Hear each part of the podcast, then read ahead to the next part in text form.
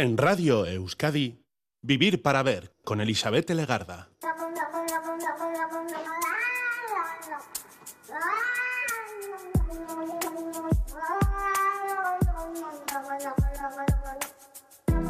Gabón, ¿qué tal? Bienvenida, bienvenido a esta edición de Vivir para Ver en Radio Euskadi.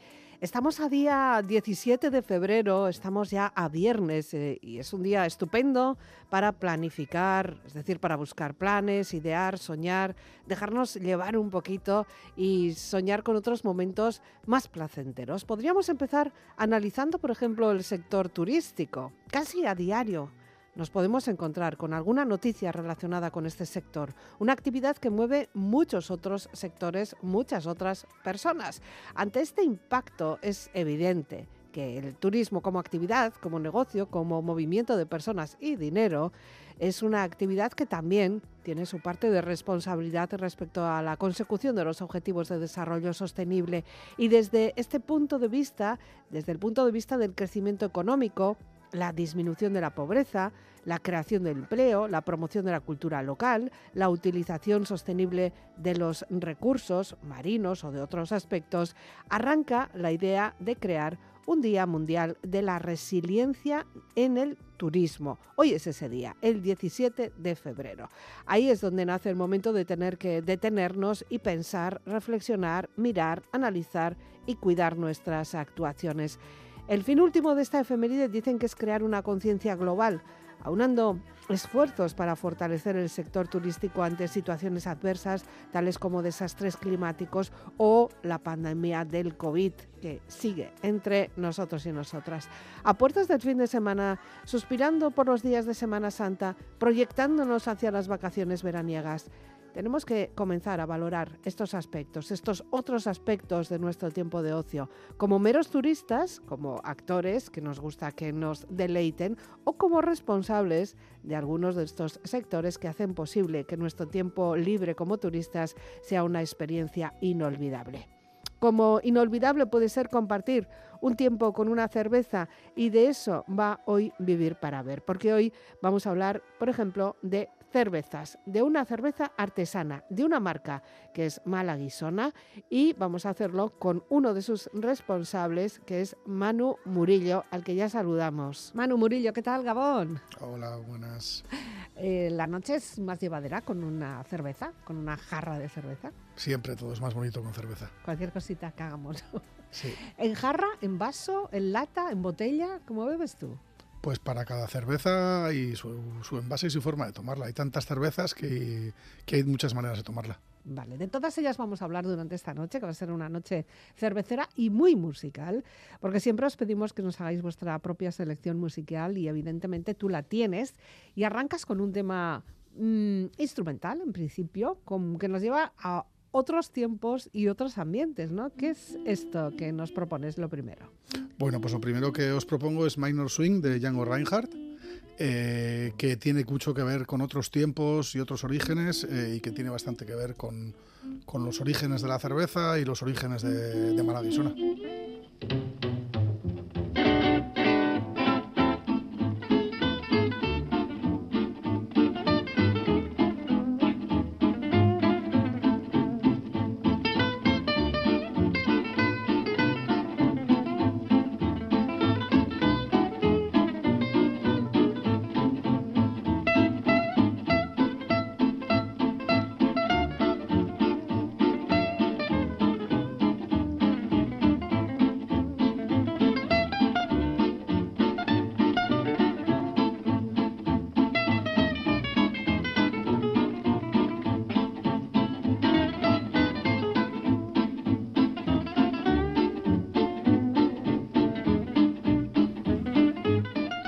Eres un apasionado de la cerveza, pero esto se va trabajando. Entiendo que has necesitado muchos años, mucho probar, mucho investigar y mucho viajar también, porque viene muy asociado también con los viajes. El hecho de tu amor y pasión ya por la cerveza, ¿no? Hacerte un maestro cervecero.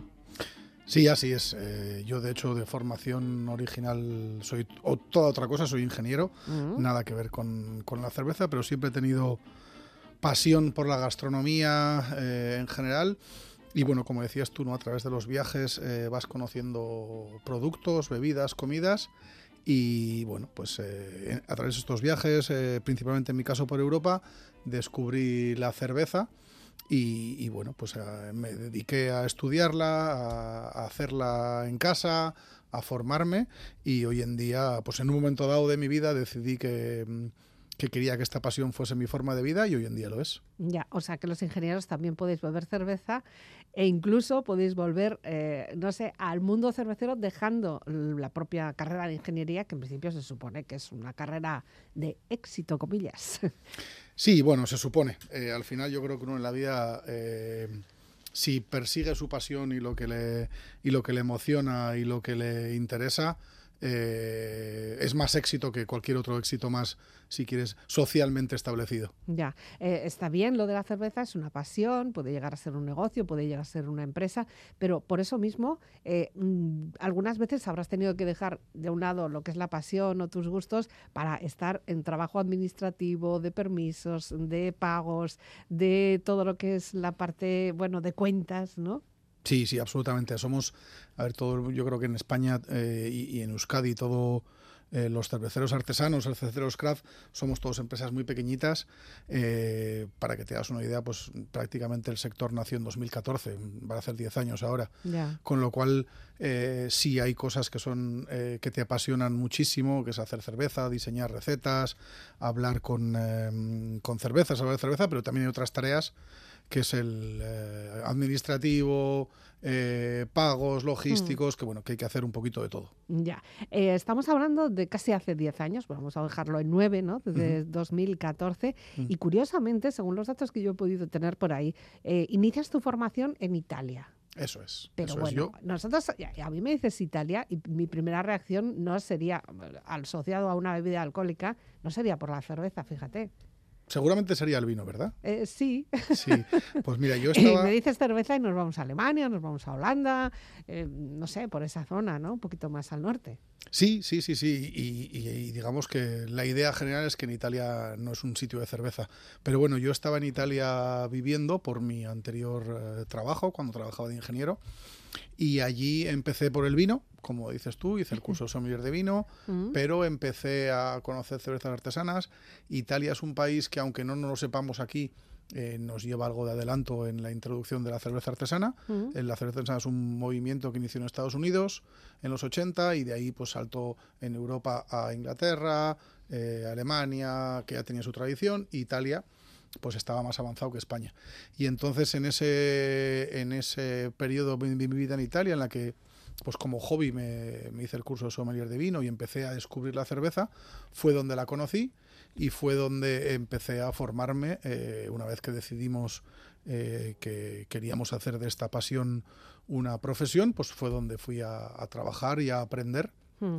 eh, para luego crear Malaguisona en Oyarzún. Bueno, lo hemos mencionado en más de una ocasión, el nombre de la cerveza Malaguisona. Y su propio nombre, evidentemente, tiene historia porque no es un nombre cualquiera. Así es, y además es un nombre que cuando eh, quisimos eh, arrancar buscábamos un nombre que, uniese eh, tradición y localidad, pero que fuese que tuviese historia, que tuviese algo, algo fuerte detrás y que nos representase a nosotros. Entonces, bueno, pues encontramos esta historia, que es una historia real, y que te cuento que nosotros en 2014-2015, cuando empezábamos y la contábamos, eh, la gente nos miraba como si estuviésemos locos, pero luego, pues no, pues apareció en prensa por diferentes motivos y bueno, pues eh, de alguna manera nos certificó, ¿no? Todo esto viene de que eh, hasta hace no mucho la mayor marina mundial eran los balleneros vascos. los balleneros vascos empezaron a navegar eh, por la costa cantábrica, el sur de Inglaterra e Irlanda, fueron incluso hasta Terranova en Canadá y, en un momento dado empezaron a ir a Islandia. Eh, salían de aquí a principios de verano, llegaban a Islandia, montaban sus chiringuitos en la playa, eh, pescaban ballena. El objetivo de aquella época de pescar ballena era, era la grasa, porque luego se, se derretía en aceite y era el, era el petróleo de hoy en día. Mm. Y bueno, pues a través de ir, de ir año a año, pues empezó a tener relaciones con la gente de allí. Y claro, nuestros arranchales eh, hablaban castellano y euskera y allí hablaban islandés y era complicado eh, entenderse. Mm. Entonces eh, construyeron un pidgin eh, un pidgin es una mezcla de idiomas. Hoy en día puede ser un spanglish, no es un idioma en sí, pero juntas palabras de un idioma a otro, mezclas tal. Y bueno, pues entre estas. Entre este pidgin, que, que hay 745 frases, eh, una de ellas era Forjú Malaguisuna. ¿Vale? Forjú significa tú eres en islandés antiguo, mala, pues ya sabemos en castellano, y guisona. ¿no? Entonces, eh, nos gustó esta parte eh, de tradición. Nos gustó la- Canalla, esa parte Exacto, canalla también. Esa parte ¿eh? canalla, esa parte de aventura, porque cuando nosotros empezamos en esto en 2014, eh, como que os comentó antes, ¿no? Dejamos otros trabajos, otras vidas más, eh, más estandarizadas por, por lanzarnos a hacer algo nuevo y distinto. Mm. Y bueno, nos gustó esta aventura, nos gustó esta, este canalla, nos gustó esta honradez que también tenían los balleneros y bueno, pues de ahí viene Malaguisona. Ya. Y luego de ahí, pues habéis hecho toda una frase también. Yo no sé si es puro marketing, pero seguro que no, porque es una cerveza honesta, intrépida y fiel a sus valores. Exacto, Casi exacto. nada, ¿no? Y es un poco lo que intentamos nosotros eh, hacer cada, en el día a día con los productos que elaboramos. Ya. Eso era el año 2014 y solo no estabas en, este, en esta aventura. Había alguien más que creo que también hay que nombrarle, porque eh, si no, no, esta aventura no hubiera podido llegar hasta aquí y lo que nos queda todavía. Exacto, a ver, el equipo de Madisona es amplio, pero bueno, sí, empezamos Iván Zabala y yo, somos socios, somos colegas desde la adolescencia prácticamente, cada uno hemos tenido o tuvimos eh, vidas profesionales distintas, pero nos unía esta pasión por la gastronomía Mm. y bueno, pues cuando yo descubrí la cerveza artesana, le involucré, empezamos a hacer cerveza juntos y ahí es donde nos entró el gusanillo y, di- y bueno, pues seguíamos con otros trabajos, pero llegó un momento dado que dijimos, bueno, vamos a ver si podemos vivir de, de esta pasión y como te decía, es una de las cosas más bonitas que hay en la vida, el poder despertarte cada día eh, con ganas de ir a hacer lo que vas a hacer y con pasión de mejorar y aprender. Y encima que sea tu trabajo. Exacto. Todo esto lo tenemos que situar en un entorno eh, guipuzcoano, en Oyarzun en concreto, ¿no? Exacto. Ahí es donde tenéis, ahí es donde surgió y ahí es donde está la fábrica. Eso es. Y es fácil encontrar una nave, o es fácil arrancar, eh, saber todo lo que vas a necesitar para poder producir esa cerveza, que no sea algo que tú repartes entre amigos o te lo tomas tú en casa tranquilamente el fin de semana. Yo creo que hoy en día es más fácil que cuando empezamos. Cuando empezamos en 2000 en 2014, como te decía, había muy pocas eh, fábricas de cerveza en España pequeñas. Mm. Y, y a nivel eh, legislativo, licencias, eh, había mucho desconocimiento por nuestra parte y por parte de la administración. Con lo cual sí que fue complicado, eh, pero también tengo que decir que nos ha ayudado mucha gente eh, cuando ven un proyecto con ilusión y bueno, tuvimos unas dificultades, pero conseguimos llevarlo adelante. ¿Tú crees que hay un boom? Porque no, eres, no sois la primera marca así artesana que surge de un proyecto pequeño que luego ha ido creciendo y ganando en expansión e incluso en reconocimiento ¿no? internacional, incluso como luego ya hablaremos del asunto. Pero ha habido un boom porque de repente le hemos dado el valor a la cerveza que tenía, que no era el típico zurito, el típico corto o algo que se bebe en verano así de una manera rápida. A ver, yo creo que hay un concepto que es boda o boom, como podemos llamarle, Mm. Que, que está relacionado cuando hay un producto en el que no tenemos eh, conocimiento, no tenemos cultura, surge. Y yo sí que creo que ha habido un surgimiento muy importante porque en los últimos 8 o 10 años han surgido muchas cervezas. Sí creo que somos una tierra, eh, en nuestro caso, de vino y de sidra, con menos cultura de cerveza, pero porque ha sido algo que ha ido desapareciendo, porque eh, hace siglos teníamos eh, cerveceras locales. Hace siglos en, Don- en Donosti hay una cervecera, en Bilbao hay otra cervecera, pero bueno, eso eh, por diferentes motivos desaparecieron Mm. y, y desapareció de la cultura. Entonces, yo creo que ahora es algo que ha vuelto, eh, que seguramente ha vuelto con fuerza, pero yo creo que vuelve para quedarse. Ya. Eh, ¿Cuál fue aquella primera cerveza? Siempre tiene que haber una, la primera, ¿no? La que plantó la semilla también, ¿no? Pues mira, yo eh, para mí hay dos cervezas. Fue la, eh, la primera que, o las primeras que, que me despertaron la curiosidad, que fueron eh, cervezas inglesas y cervezas belgas. Mm. Y luego, en nuestro caso, eh, la primera cerveza eh, que hicimos, que como Malaguisona, que es Shackletown, que es una IPA y es, una, es un homenaje a las cervezas viajeras eh, y, hoy en día sigue siendo unas cervezas, de una de nuestras cervezas bandera. Bueno, seguiremos hablando de ellas, pero vamos a disfrutarla al ritmo de la música, de la música de Pearl Jam, por cierto, que es también todo un hito en el mundo, en el mundo, bueno, de los 90, ¿no? En, ese, en esa generación quizá, ¿no? ¿Qué es lo que nos propones? ¿Por qué esta canción? Bueno, pues eh, Pearl Jam por muchos motivos. Uno, por, eh, porque probablemente sea uno de los grupos que más marcó mi juventud. Es un disco del, eh, del 91, el TEN, mm. y, y, yo soy del 77, con lo cual me pilló en plena época de descubrir eh, cosas, eh, porque también eh, Pearl Jam es una de las bases del grunge.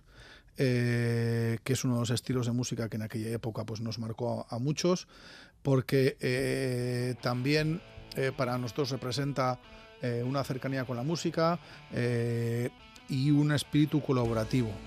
nosotros hemos hecho muchas piezas colaborativas, las que luego si quieres te, te cuento sí. más, pero por ejemplo Green River, que es el grupo que, que inició el, el grunge. Eh, es un nombre de una cerveza que hemos hecho con una, que hicimos en su momento con una cervecera vizcaína que se llama Drunken Bros. Y bueno, pues es una manera de, de compartir intereses y de disfrutar de la cerveza y de la música.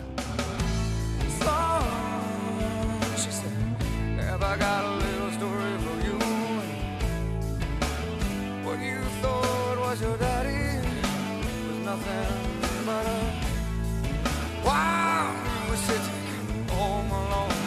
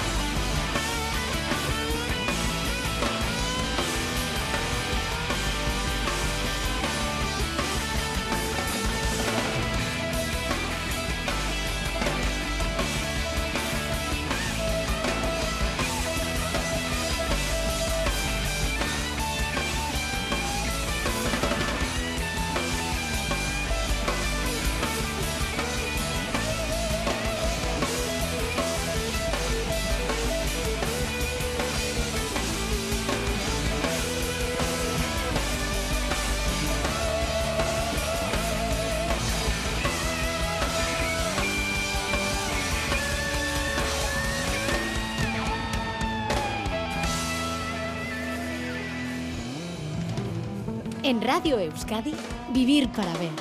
Con Elizabeth Legarda.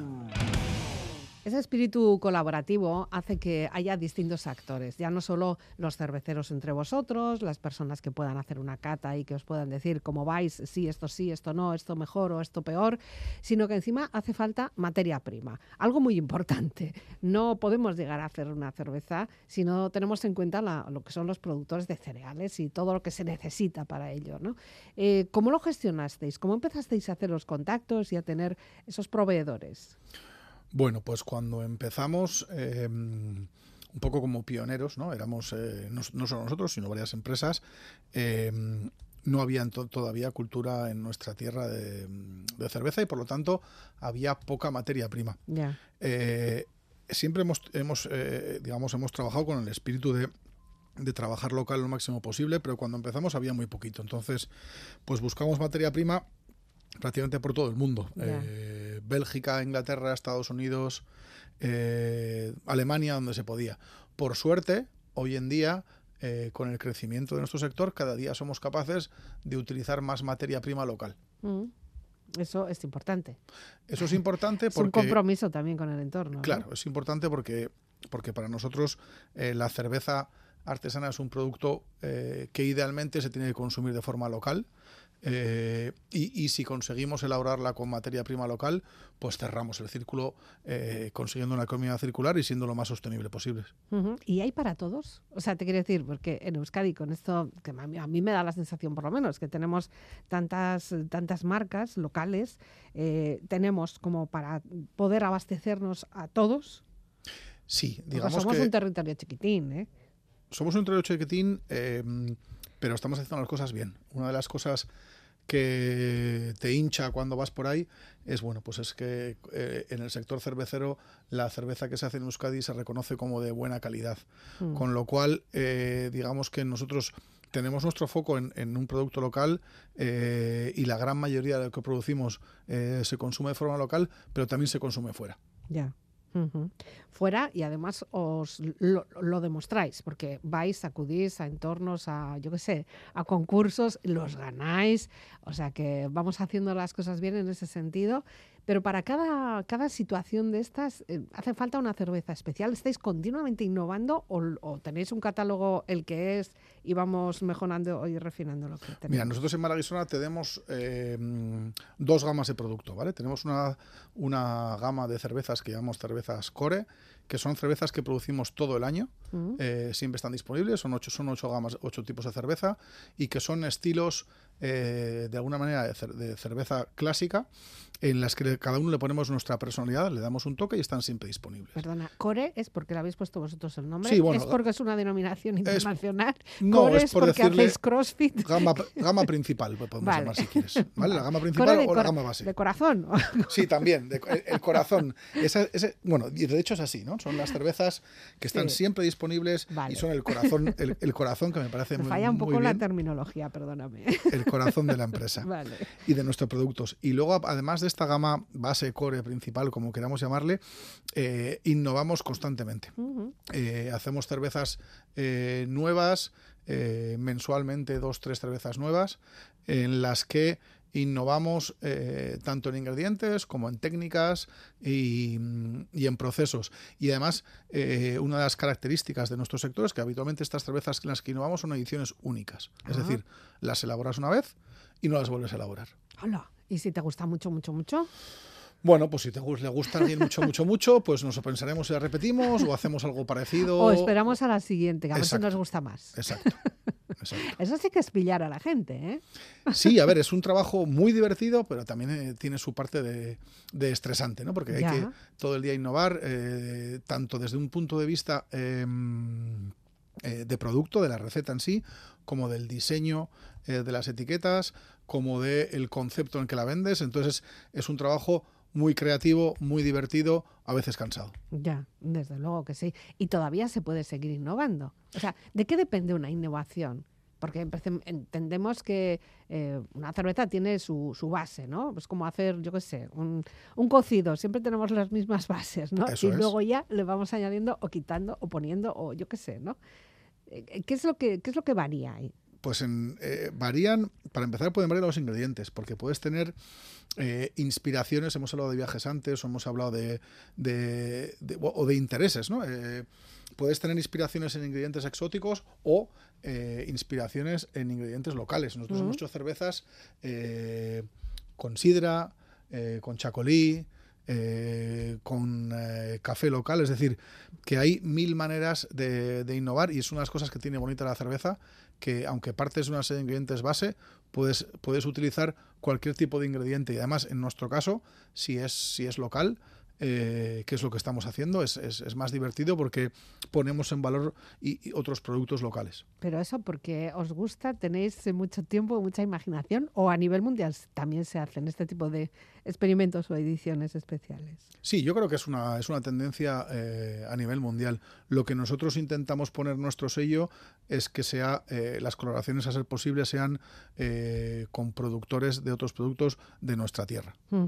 Ya. Para ello, evidentemente, hace falta una, un diseño de lata. Antes has mencionado así por encima, pero creo que es importante el hecho de cómo se vende, en qué formato se vende esa bebida, ¿no? Tanto la lata como puede ser una botella. Eh, no sé si tú eres más pro lata, pro botella, o da lo mismo, cada una tiene su propio espacio. Yo creo que cada una tiene su, espacio y su momento y también su cultura. Eh, nosotros elaboramos cervezas en tres formatos, eh, botella, lata y barril. ¿Vale? claro. Sí, Barril, bueno, el barril se me había olvidado. barril obviamente para hostelería y botella y lata. eh, yo creo que tiene cada una su... em, eh, su aquel. Eh, la botella probablemente eh, para entornos más clásicos se acepta mejor.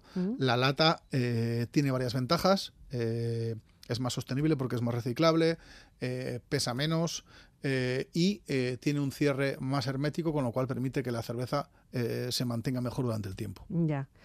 Pero siendo muy, muy, muy sibaritas, ¿cuál sería el mejor formato para guardar o para tener una cerveza? Pues mira, yo te diría que para cervezas aromáticas una lata, para cervezas más dulces una botella. Así de claro. ¿Y la beberías de la propia lata o de la propia botella? No, siempre en vaso. Ah, Siempre en vaso porque es la manera de poder eh, apreciar, ¿Mm? eh, para empezar, el color, eh, para seguir eh, la carbonatación o la transparencia o no transparencia y finalmente el aroma también. es que últimamente se está poniendo muy de moda esto de beber de la botella, por ejemplo, ¿no? Sí, sí, es que ya ni bueno. te ofrecen un vaso. Parece Sí. que estás como, como pidiendo algo. ¿No? ¿Me das un vaso, por favor? Te miran así como diciendo, señora, por favor. Sí, pero yo creo que, que- que será por lo mismo, ¿no? Al final eh, estás, es- estás eh, adquiriendo un producto que tiene una serie de características Mm. eh, interesantes y en una botella, además de, bueno, pues de que te guste o no te guste la botella, el tacto tal, o la lata, eh, no vas a poder apreciarlo. Es Pues, como si a- bebes un, un vino o una sidra de la Claro, botella. de la botella. Es que da un asquito. Exacto, además de eso, además de eso. Y luego a mí me parece que por lo menos en las bebidas carbonatadas, o sea, las que ya tienen algo de gas, eh, no es lo mismo, eh, porque es que te bebes de la lata y es que te llenas de aire, ¿no? De, de- de gas. Sí, y además eh, no permites que se oxigene ligeramente y esa ligera oxigenación lo que permite es eh, levantar aromas Ya. y realmente apreciar lo que estás tomando, la, la- la diferencia con otros productos. Vale, me dejas mucho más tranquila. Estamos de acuerdo los dos en que sea de botella o de lata, siempre en vaso. Sí, además que luego también, pues esa espumita, yo qué sé, Eso cómo es. se va acabando la- la copa o bueno, el vaso y cómo va quedando la espuma también, el rastro es importante. Sin duda. El, el rastro de la cerveza, o sea, de la, de la espuma, nos da una señal, nos dice algo de la calidad de la cerveza. Mira, ese rastro se llama encaje de Bruselas. Ah, mira, qué bonito, no sabía. y eh, e indica eh, la calidad de la espuma. Es decir, eh, una cerveza, la espuma al final eh, de lo, lo que, lo que hace es proteger a la cerveza Mm. y que tú durante todo el trago eh, puedas tener una cerveza en sus mejores condiciones. Si tú tienes un vaso de cerveza en el que cuando has terminado la cerveza se queda como una especie de dibujo en las paredes del Sí, vaso, por eso cada se llama, trago, ¿no? Que te vaya es. eso se llama encaje de Bruselas y es una buena señal. Ah, pues vale. Pues estamos aprendiendo mucho. bueno, hay que aprender también a degustarla, porque no puede ser una bebida rápida, pero sé que también vosotros, los que sois artesanos de la cerveza, abogáis porque la cerveza tenga un otro nivel, un poquito más superior, nivel de copa, de estar tranquilos, de tomarnos una y, y estar tranquilos, porque si una cerveza es buena, sé también que te da una sensación de saciedad que no puedes beber siete. ¿no? Sí, eso es. A ver, eh, digamos que una de nuestras eh, batallas eh, es eh, el conseguir que la cerveza se sirva, para empezar, a una temperatura adecuada Mm, eh, y en un recipiente adecuado, que ya hemos hablado del vaso, sí. eh, porque eh, una cerveza fría, eh, si tiene una serie de, si tiene una cierta calidad, no vas a poder apreciar esa calidad si está muy fría. Y sí que, eh, digamos que las cervezas que hacemos, eh, tanto Malaguisona como el resto de, de compañeros de profesión, son cervezas que tienen mucho trabajo y, y tienen todas unas características de sabor y de aroma que saturan por un lado, eh, pero por otro lado te, te aportan muchos matices y mucha diversión. Eh, entonces, sí que el, el consumo, digamos, de forma eh, lenta eh, es, mejor. Además, eh, en el caso de Malaguisona, nuestras cervezas core, base, como hemos dicho antes, eh, están todas orientadas a un maridaje con comida. Mm. Entonces, eh, ese juego de tomar un, eh, un trago de cerveza y un bocado de, de algo y ver cómo se combinan los sabores y se potencian unos u otros, pues tiene que ser reposado. Ya, eso lo hacemos con el vino y no nos, no nos da ningún dilema, ¿no? Claro, pero con la cerveza todavía no tenemos esa... No. O es una de las cosas que estamos desde Malaguisona Ya. y desde el sector intentando, pues eso, poner la cerveza al nivel de, de la gastronomía que tenemos y que uno pueda tener una comida con cerveza. Ya, la, la cerveza la vamos asociando claro con el pollo, Sí, o, con el aperitivo muchas con veces. aperitivos, con unas aceitunas. Eso es, pero en realidad hay mucho más. Bueno, más música. Ahora viene algo potente porque Berry Charrac siempre es un buen trago, ¿no? Sí. Más Berry Charac, ahora hemos, hem- hemos escuchado dos temas internacionales, ahora Mm. venimos a casa. Sí. Eh, con Tim McIlrath de Rise Against. Mm. Y bueno, pues es un tema eh, de casa eh, que bueno, pues representa un poquito para nosotros los valores locales, pero también con ganas de hacer cosas fuera y de divertirnos. Otra manera de ver, eh, de ver la cultura, es decir, nosotros ahí con, con, digamos que con Berry Chará compartimos esa, en su caso, el, cantar en euskera, pero utilizar eh, estilos y colaboraciones de, de- de cosas de fuera. Pero bueno, una manera de, de lo que es de aquí, darle un poquito la vuelta, pero, pero desde aquí.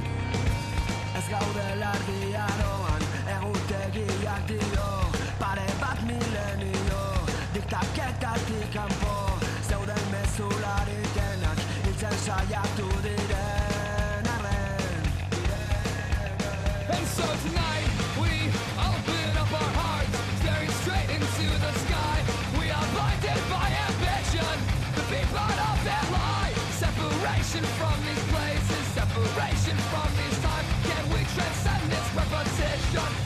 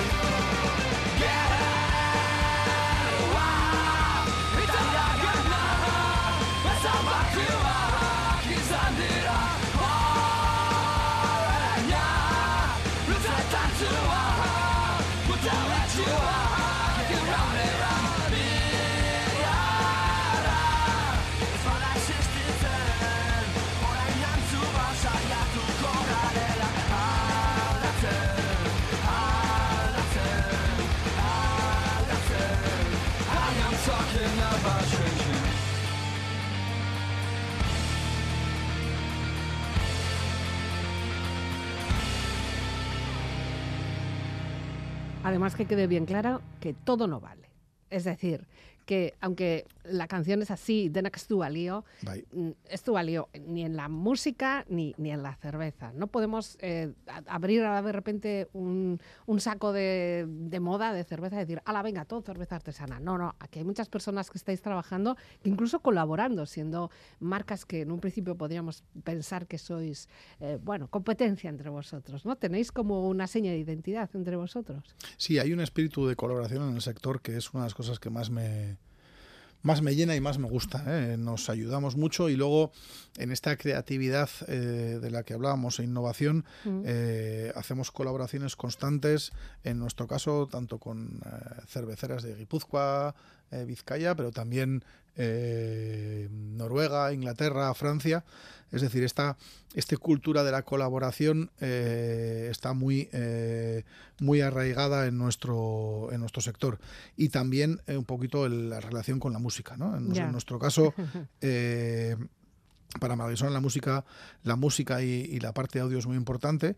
Y bueno, también eh, la relación ¿no? con, este, con este tema de Richard Rack es un poco el, el hablar de nuestro... Hemos hecho un podcast hace no mucho que se llama El Gran Paso, en el que Galder Izaguirre, el batería de, de Richard Rack, es parte de, es parte de este podcast y es un podcast de cuatro capítulos en el que hablamos un poco de nuestro de nuestros valores y nuestros principios en el haber cambiado todo lo que hemos lo que teníamos antes para hacer algo que nos apasionaba y bueno es un que os invito a que escuchéis es un, es un podcast de gente que ha dado un paso en su vida eh, para cambiar algo o, o que le ha pasado algo y es gente inspiradora y súper y súper eh, em, y súper atrevida Ujú, Muy valiente, además, gente, Además. eh, bueno, personas normales. Tampoco hace falta tener aquí una gran inspiración, ¿eh? No somos todos Einstein, ¿no? O sea, Exacto. Tú no te has despertado un día con una bombilla en la cabeza encendida diciendo, oh, Eureka, lo encontré, voy a hacer cerveza. No, esto es un proceso. exacto exacto La importancia, de hecho, de todas formas, ya no solo es la producción, ni cuántos litros, ni cuántas variedades,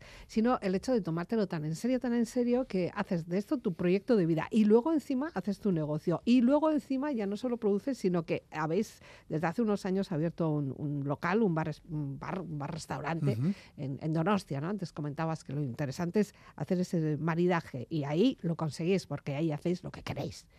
Sí, eso es. Nosotros desde el principio teníamos claro que queríamos eh, hacer cerveza y queríamos ofrecer eh, al, al cliente consumidor el, el servicio completo, el- la experiencia completa. Entonces, en 2015 abrimos un bar en San Sebastián que se llama Maravillosa Beer House, en el que eh, ofrecemos nuestras cervezas, cervezas de otros y también una carta cortita de comida basada también en, en producto local, todo aquello que podemos es local, y en la que eh, sugerimos y proponemos eh, estos maridajes para que eh, el cliente disfrute al máximo tanto de la comida como de la cerveza. Mm, ¿Y cuál es el momento en el que decís, bueno, pues aquí estamos muy bien, en casita nos, nos quieren mucho, nos gusta mucho lo que hacemos, pero vamos a dar el salto, vamos a enseñarlo a nivel internacional, europeo? ¿Por dónde empezáis? ¿Cuál es ese primer concurso de cervezas, que los hay, señores, señoras, en el que queréis demostrar lo que tenéis vosotros en vuestro catálogo?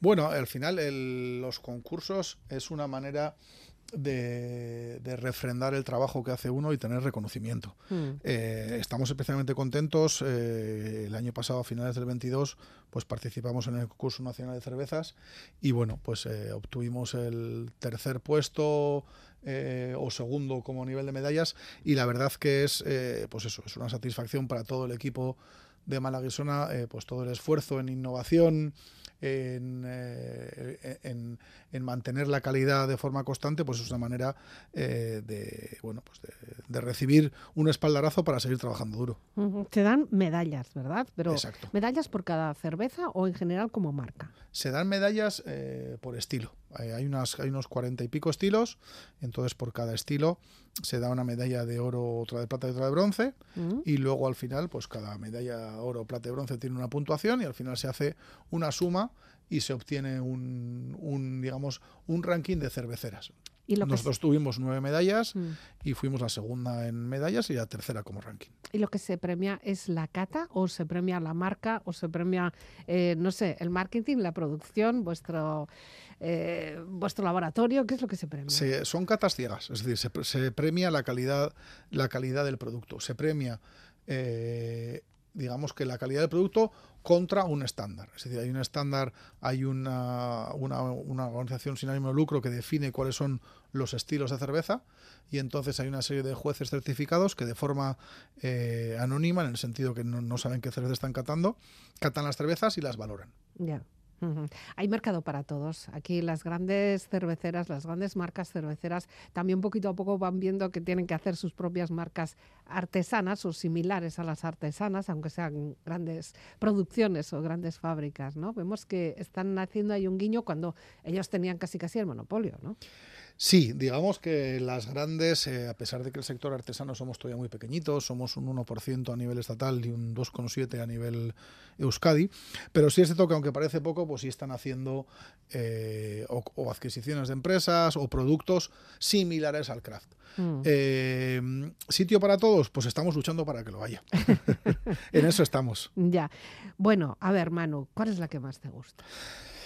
Ya te lo tengo que preguntar. No, no me digas, me gustan todas, son todas. A mí no, esto es como Te voy a decir, hijo. te voy a ser sincero, es como Venga. a mí me gusta. eh, Yo si voy a tu casa y abro tu nevera, Va a depender del momento, te lo, te lo aseguro.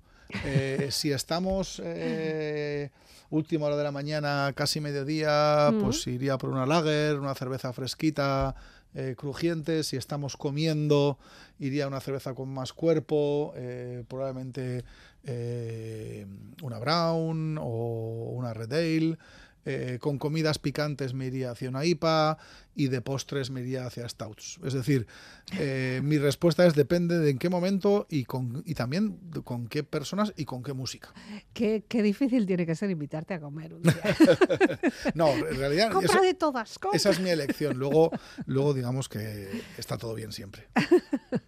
Bueno, también es verdad que en esto de, de las cervezas y en general lo que nos gusta a nosotros que es beber y, y- y comer, no, no digamos Eso es. mentira, muchas veces es importante también cuándo, cómo y dónde, ¿no? Eh, ya no tanto el qué, sino Correcto. con quién comes, cuándo, Eso la conversación y, y demás. Así que eso también es una importancia. Eh, ¿Qué proyectos te quedan? ¿Cómo lo ves? ¿Ahora qué vas a hacer? Estamos ya en el 23, ¿eh? Bueno, pues ahora eh, tenemos, digamos, por delante, eh, o llevamos ya una temporada de tiempos con incertidumbre, eh, una incertidumbre que ha cambiado, yo creo, la manera de pensar y de trabajar de todos. Hemos Ya. pasado de planificar a, a largo plazo a planificar a, a cortísimo plazo, porque, digamos, todo cambia Sí. eh, muy rápido y ahora mismo pues eh, nuestros proyectos son el, el mantener el crecimiento y el seguir eh, poniendo la cerveza a la altura de la gastronomía que tenemos en Euskadi y el seguir eh, haciendo lo que nos gusta. Ya, y poco a poco también habrá que ir invirtiendo en lo que son las máquinas, porque no hemos hablado da- nada de ellas, pero claro, ahí la tecnología también ayuda pues, a hacer procesos más rápidos o no interesa que sean rápidos y lo que hace falta es que haga despacio y bien. Eh, ¿cómo, ¿Cómo lo estáis manejando vosotros? A ver, hay, hay una... Yo siempre que viene la gente a visitarnos a la fábrica intento, intento explicar que, ¿no? que hay una... O o cada vez menos creo, ¿no? Pero sí que hay una imagen del cervecero artesano eh, mirando a la luna a ver si hay luna llena, luna o no. ¿O cómo suben las burbujas? Exacto, con una pala de madera y una vela, no, no, No. no, trabajamos así, ¿no? Lo que sí, has comentado un tema que son los tiempos, los Mm. tiempos los respetamos, eh, pero sí que utilizamos tecnología, utilizamos la tecnología más innovadora, pero que eso lo que nos permite es eh, tener consistencia y repetibilidad en los procesos. Entonces, sí utilizamos tecnología, pero respetamos los tiempos. Hmm, Porque cada cosa necesita su tiempo, claro. Cada cerveza necesita su tiempo, cada cerveza necesita, necesita su temperatura, eh, su maduración y para hacer cervezas eh, como queremos hacer nosotros que sean eh, de una calidad altísima pues hay que, hay que utilizar los mejores ingredientes y los mejores eh, procesos y ahí sí que entra en, en juego la tecnología pero respetando los tiempos. Ya. Y poco a poco también las vías de distribución se van ampliando. Vais encontrando más mercado, más, más opciones de dar a conocer vuestra cerveza, de poder adquirirla a la gente que lo esté buscando, que no esté en ese entorno de Oyarzun o, o en Guipúzcoa. Sí, nosotros, a ver, nosotros estamos presentes eh, en todo Euskadi. eh, a nivel nacional e incluso exportamos. A nivel Euskadi estamos, eh, digamos que, presentes en eh, varios supermercados, hipermercados Mm, y también en, en bares y tiendas especializadas. A nivel nacional estamos principalmente en, en- en bares y ti- y tiendas es- especializadas como a nivel internacional. Ya. ¿Y algún gran cervecero extranjero os ha dicho algo? O sea, de alguien que llegue y diga, ah, vosotros sois los de Malaguisona. Pues es que me habéis dejado tonto. Sí, digamos que por suerte, como te decía, somos un sector eh, muy cercano en el que colaboramos mucho y se nos han acercado cerveceros italianos, cerveceros noruegos, cerveceros ingleses con los que hemos hecho cosas y la verdad es que es un orgullo para nosotros, ¿no? Eh, vender cerveza en Inglaterra y colaborar con cerveceros ingleses, que es una, una cultura que tiene mucho más años que nosotros, pues es, es un orgullo. ya. Bueno, pues eh, ya sabemos dónde encontraros. Guisona con dos S, por cierto, que estaba- es. hasta ahora no, no lo habíamos dicho. Y también es verdad que eh, esas cervezas las podéis ir encontrando poquito a poco también en las redes, porque eso también ayuda, ya no solo la distribución física de la cerveza, botella, lata o barril, sino que también interesa saberla, tener la información. Y antes es. hacías el podcast, pero bueno, a través de las redes también nos podemos encontrar. Bueno, pues Manu, última canción nos queda ya. Solo nos tenemos que despedir. Casi se nos está calentando la cerveza. Pero bueno, a ver, ¿qué, qué es esto de One Girl, One Boy? One Girl, One Boy es Check Check Check, es uno de mis grupos favoritos. Eh, les he visto en concierto pues en Donosti, en el Festival de Jazz, en Madrid. Uno de los conciertos de Check Check Check más eh, especiales que vi probablemente fue en Miranda de Ebro, en la que mis amigos me secuestraron para mi despedida de soltero y me soltaron en el concierto. es, eh, es un grupo divertido, eh, son unos americanos súper marchosos.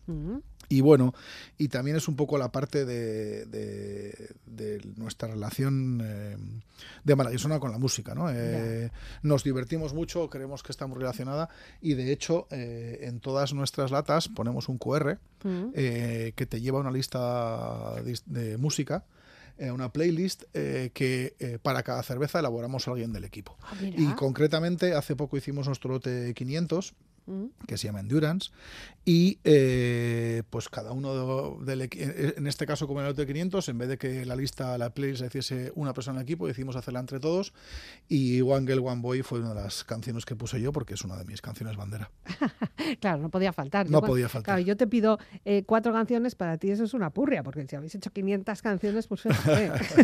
pero bueno he intentado que fuesen las cuatro que más me representan o, o que más me, me llenan Ya. Bueno, no hemos hablado porque creo que no hace falta hacer la distinción entre cerveceros y cerveceras, mujeres y hombres, porque al final yo creo que el consumo casi casi podíamos estar a la par y podíamos Así también.